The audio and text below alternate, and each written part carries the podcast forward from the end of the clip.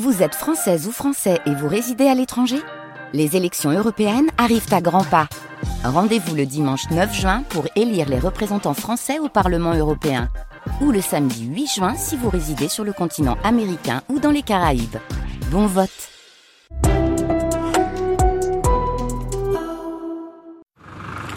T'as soif, Miguel? Ouais, un petit peu, ouais.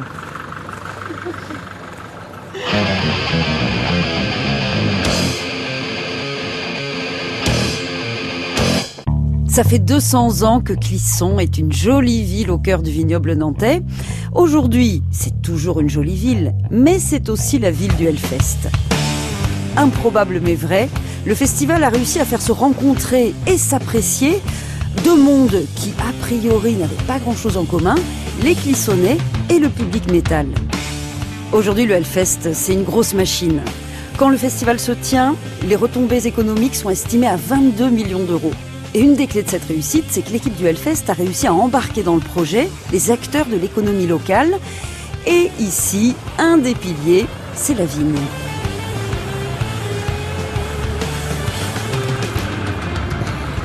Alors si vous vous disiez que ça fait longtemps qu'on n'a pas bu un verre de muscadet, avec modération évidemment, c'est aujourd'hui que les choses changent, parce qu'on a rendez-vous avec euh, Fred. Fred, c'est un vigneron. C'est un des vignerons qui fabrique la cuvée spéciale Hellfest.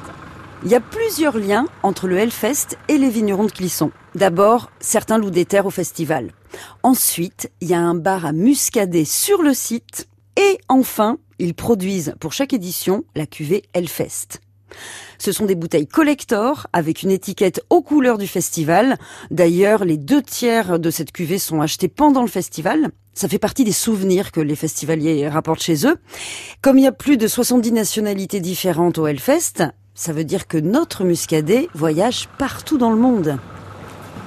Salut Fred Salut Bon, t'as trouvé facilement? Impeccable. Bon bah nickel. Le GPS nous a menés jusqu'à toi. Jusqu'à- Jusqu'au grand air. Ouais. Formidable. Bon, voilà, vous voulez prendre un café pour commencer? Ouais. Hein, c'est pas mal. Ah, c'est super. C'est un bon début. Fred Loiret, grand gaillard euh, d'une quarantaine d'années, grand sourire. C'est un des vignerons clissonnés partenaires du festival. Il nous accueille dans sa cave, dans son espace de vente euh, et de dégustation, là où il expose ses cuvées, dont la cuvée Hellfest. La première année, il n'y a pas eu de cuvée Hellfest. On ne savait pas comment ça allait se dérouler, on n'a pas décidé de faire une cuvée. Donc on a commencé avec le Hellfest 2007, c'est celle-là. Et tous les ans, on en a fait une. Là, il y en a une qui dénote un peu, parce que c'est pour le Hellfest 2012 de mémoire. Et la dernière qu'on a faite, c'est euh, en rapport avec euh, Hellfest l'année dernière, Hellfest for Health. Voilà, donc c'est Hellfest pour euh, la santé. Ouais, voilà, c'est ça. Parce que le Hellfest, c'est C'est aussi bon pour la C'est santé. très bon pour la santé. Et celle-là, elle est vendue donc au profit de, du CHU. Fred, il nous annonce direct qu'il est fan de Michel Sardou. On l'avait pas vu venir. cette affiche là Là, Sur un mur, il y a un truc euh, hyper chelou. C'est une parodie d'affiche de concert euh, de Michel Sardou avec Fred à la place de Michel. enfin, il était 3h30 du matin, lundi matin. Il n'y avait plus personne sur le site, Ah sauf les bénévoles et euh, toute l'équipe du bar. hein. Ah ouais. je, suis un, je suis un grand fan de Michel Sardou. C'est pour ça. Il avait toujours dit qu'on chanterait du Michel Sardou sur une scène du Hellfest, on l'a fait. C'était marrant parce que tous les techniciens étaient en train de démonter. pendant que je chantais, il y en a un qui m'a amené un micro. Tiens, ça pourrait te servir, Michel. Merci. Il était débranché, mais bon. Ah oui, t'étais pas sonorisé. Ah non, non, bah heureusement que non, parce que là, le festival aurait fait faillite, je pense.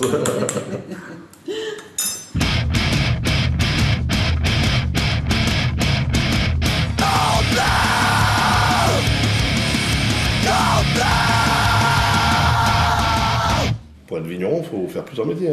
Il faut savoir faire le vin, enfin savoir faire la vigne, faire le vin, il faut être mécano, faut être commercial, faut être transporteur routier, parce qu'on en fait des kilomètres avec le camion. Et puis surtout, faut être, euh, faut être au bureau euh, pour une journée par semaine, mais presque, hein, avec tous nos papiers, tout, ce qu'il y a à remplir, la traçabilité, la facturation, les, mailings, euh, tout. là, c'est- du boulot.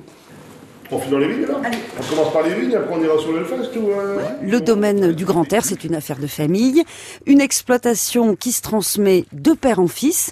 Le premier, c'était l'arrière-grand-père de Fred en 1892, et depuis, les Loiret produisent du vin, principalement du muscadet. Un jour, on m'a dit, tu seras responsable d'un bar avec tes collègues, euh, vous, vous allez passer 18 000 litres de muscadet euh, dans un grand festival où il y a 200 000 personnes. Ah non, n'importe quoi voilà, quand on vient, on se prend pas la tête. C'est vraiment, pour nous, les Vignons, c'est un échappatoire. Enfin, c'est génial. Hein. On est sur une période, euh, troisième week-end de juin, on est dans les, en pleine floraison des vignes, plein palissage. Donc beaucoup de travail, beaucoup de travail manuel. Donc euh, on y passe beaucoup de temps les vignes. Et là, on est vraiment trois jours. Hein. Voilà, on laisse notre travail de la vigne de côté. Puis, euh, lundi, des fois, c'est dur. On faut retourner à la vigne, ah, t'es bien,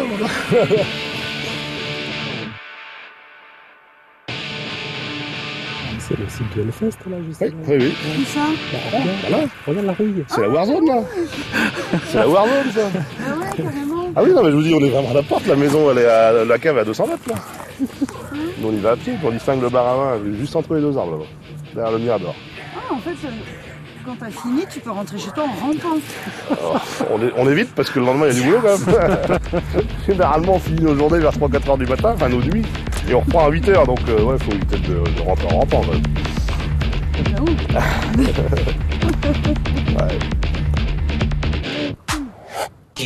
On va quitter deux secondes le rock'n'roll et les flammes de l'enfer parce que là, on est au milieu des vignes et que c'est pas tous les jours qu'on est avec un vigneron. Alors autant en profiter pour l'écouter parler de son vin. C'est le meilleur vin blanc sec au monde. ouais, alors ça je suis d'accord. non, le, muscadet, le muscadet, c'est le seul vignoble en France avec un monocépage en appellation en blanc, donc qui est le melon de Bourgogne. C'est un vin qui est frais, sec, fruité, qui va s'associer très bien avec les fruits de mer, mais qui s'est décliné dans plusieurs appellations. Sur la commune de Clisson, on fait le cru, qui est un des plus connus, on va dire, le Clisson, qui dénote complètement d'un muscadet sur lit, et c'était le but aussi. Ce seront des vins plutôt pour aller euh, pour aller sur des poissons en sauce, voire des fromages aussi, ou même à l'apéritif.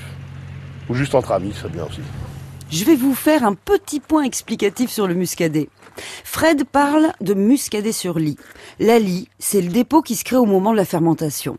Et le petit truc en plus du muscadet, c'est qu'on l'élève sur ses lits avant de le mettre en bouteille. C'est comme pour faire un bon groupe de rock. Faut qu'il y ait un peu de dépôt suite à la fermentation.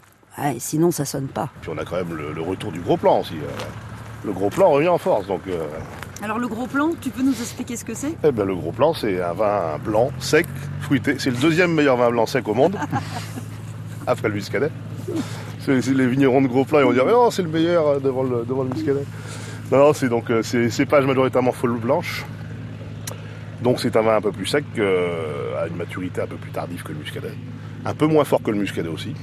Alors là, par contre, c'est un peu d'autres fruits de mer, ça c'est, c'est le top.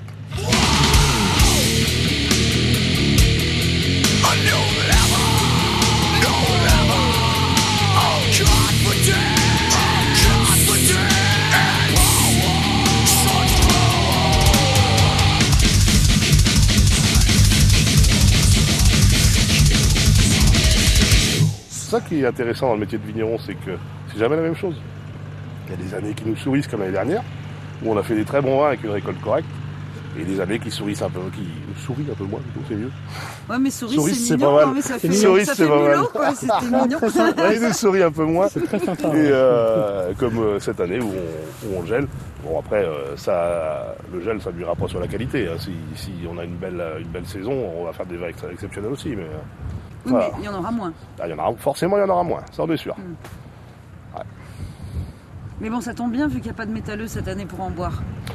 Il y en a toujours. Parce que même sans Hellfest, les métalleux boivent du muscadet. Hein. Attention. Nous, on en vend dans toute la France du muscadet et euh, on a beaucoup de clients euh, grâce au Hellfest. Bah, des métalleux qui viennent de toute la France au Hellfest, on fait connaissance. Le lundi matin, avant de repartir, ils passent à la cave et euh, on les revoit dans nos salons, nos foires qu'on fait dans toute la France. C'est ça qui est agréable aussi. Même si depuis deux ans le Hellfest est annulé à cause de la pandémie, certains font quand même le voyage jusqu'à Clisson, comme une sorte de pèlerinage, et forcément ils en profitent pour aller boire des coups chez Fred. Là, cette année, le week-end du Hellfest, euh, Ah, je vais être plein comme, euh, comme euh, d'habitude, enfin euh, plein en termes de nombre de festivaliers à la, à la cave. Parce qu'on en reçoit entre Ouais, y a- 40 et 50 des copains, des clients euh, où ils plantent leur toile de tente dans les prés en bas de la cave. Ils ont décidé cette année de revenir faire le Hellfest ce week-end-là. S'ils peuvent bouger, euh, ils vont le faire. Donc comme l'an dernier, il y avait... L'an dernier, j'avais eu du monde aussi. ouais. C'était une trentaine. On débarque. Bon, ça s'est très bien passé. Ces rencontres, se font pendant le festival. C'est la magie du royaume du Muscadet. L'histoire, elle débute dès la première édition, en 2006. Ben Barbeau est allé voir les vignerons parce qu'il avait besoin de terrain, notamment pour le camping et les parkings. Les vignerons, ils ont dit oui, contre une visibilité du Muscadet sur le site. Comme c'est pas lui qui gérait tout ce qui était boisson et restauration, il a imposé à ce partenaire-là qu'il nous prenne du vin, donc on a fourni un peu de vin, mais c'était dérisoire. Quoi. Si on a passé 300 litres la première année, un truc comme ça. Et la deuxième année, il ne travaillait plus avec ce partenaire-là, donc il nous a dit, bah, si vous voulez les gars, euh, je vous mets un bar à vin. Très bien. 3 mètres par 3, avec un toit en, en ressort, on va dire. Donc 2007, ça mouille à plein temps. Ah ouais, raconte-moi cette On était en botte à longueur de journée. On était dans la boue, mais euh, c'était horrible, mais c'était la plus belle, le plus beau Hellfest, je pense. Parce que c'est vraiment là qu'on a que le Hellfest s'est fait euh, accepter par tous les Clissonnais. Parce que, enfin, on a eu beaucoup de beaucoup de, de, de solidarité entre Clissonnais et festivaliers. Pauvres festivaliers qui étaient tout boueux, euh, les Clissonnais allaient, ils rentrent dans le chaud, viens prendre une douche, un café. Et ça, c'était génial. Et là, ils ont découvert le muscadet. Et euh, franchement, ouais, ouais. c'est là qu'est né le, vraiment le- l'esprit Hellfest à Clisson.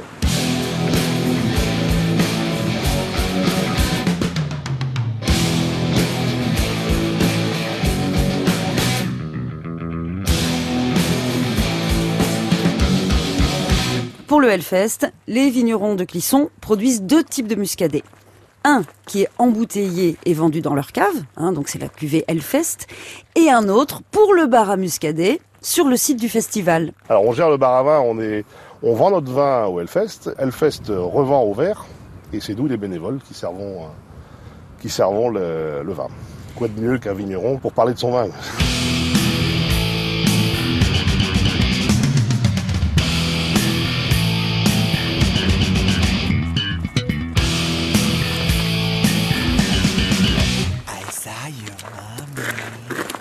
Retour sur le site et retour sur la Warzone. On est bien souvent. Ouais. Ah oui. Quand on accueille des groupes en visite, on les emmène souvent ici aussi. On leur fait faire une petite rando dans les vignes. Généralement, je les attends avec un petit verre de muscadet au bar ils sont contents.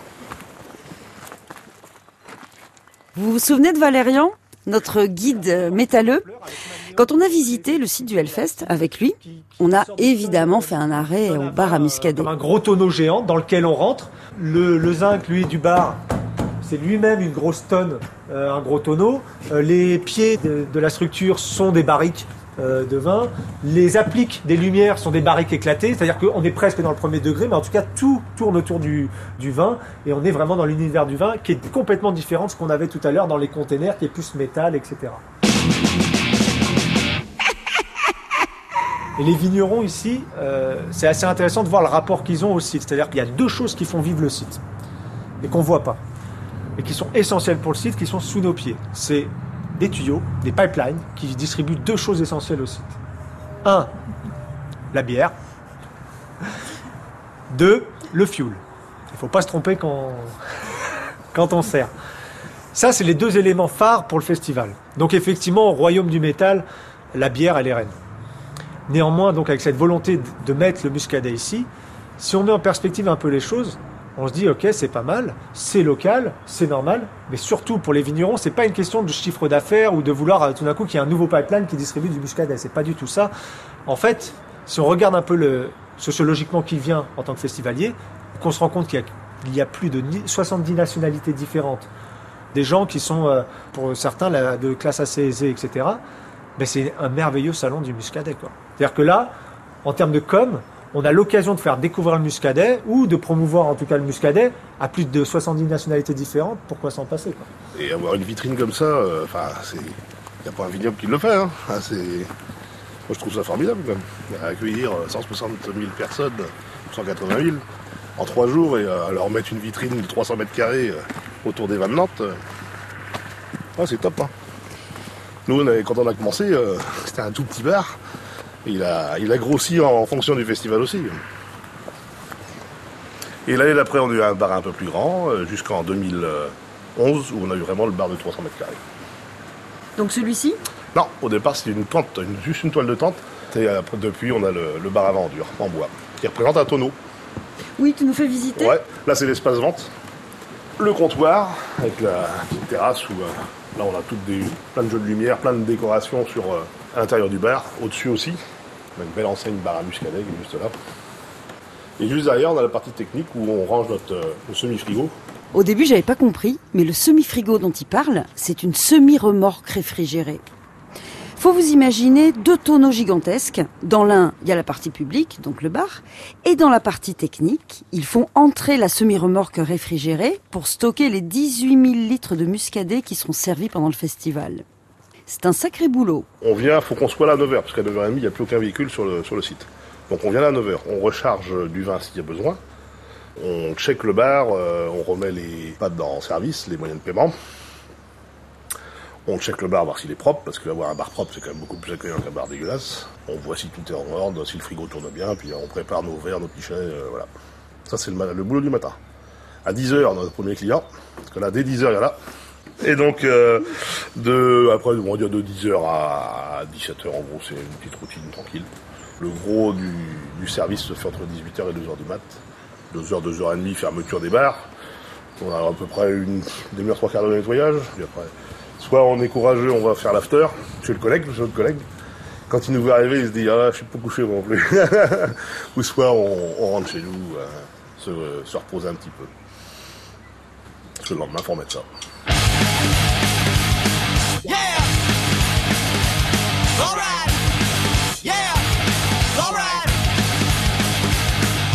Et ça nous manque maintenant. Euh, franchement, euh, on s'y fait et ça nous manque. L'année dernière, il n'y a pas eu de Hellfest, cette année à la peau. euh, ça nous manque vraiment. Déjà, rien qu'au niveau musique, musical. T'écoutais quoi, toi, euh, comme musique quand t'étais jeune? Ouah, on écoutait du ACDC, du Metallica, enfin tous les grands groupes connus. Quoi. On- on- du heavy metal, quoi. c'était du metal tout doux. Là, on écoute du- des, des musiques un peu plus hard, un peu plus. Il est sympa, Fred. Mais alors le problème avec lui, c'est quand il commence à parler musique, bah Sardou n'est jamais bien loin. C'est un petit peu un métalleux, euh, Michel. hein. Il y a des riffs de guitare dans certaines, euh, dans certaines de ses chansons. euh. Croirait pas comme ça. Vous savez que dans la chanson, dans son clip de l'an 1000 déjà, il fait brûler des crucifix sur scène. Arrête. Ah ouais. Et ça Son fait- concert de 1989 à Bercy, il y a des crucifix qui brûlent sur scène. Et là, il y a des beaux riffs de guitare dans cette, euh, dans cette chanson-là. Ouais. Et ça fait comment? Je vois pas ce que c'est cette chanson, l'an 1000. Les cathédrales, les cathédrales. Non Oh, Non mais je crois que j'ai... crucifix, non, faut pas faire du sardou. J'avais promis à ma femme de pas sortir, de pas sortir du sardou. T'écouteras, t'écouteras. Oui, il va falloir qu'on en mette un peu. Ah bah obligé. Ah, c'est pas grave. J'assume, hein. J'assume. Des peuples fous répandent la fureur et la haine.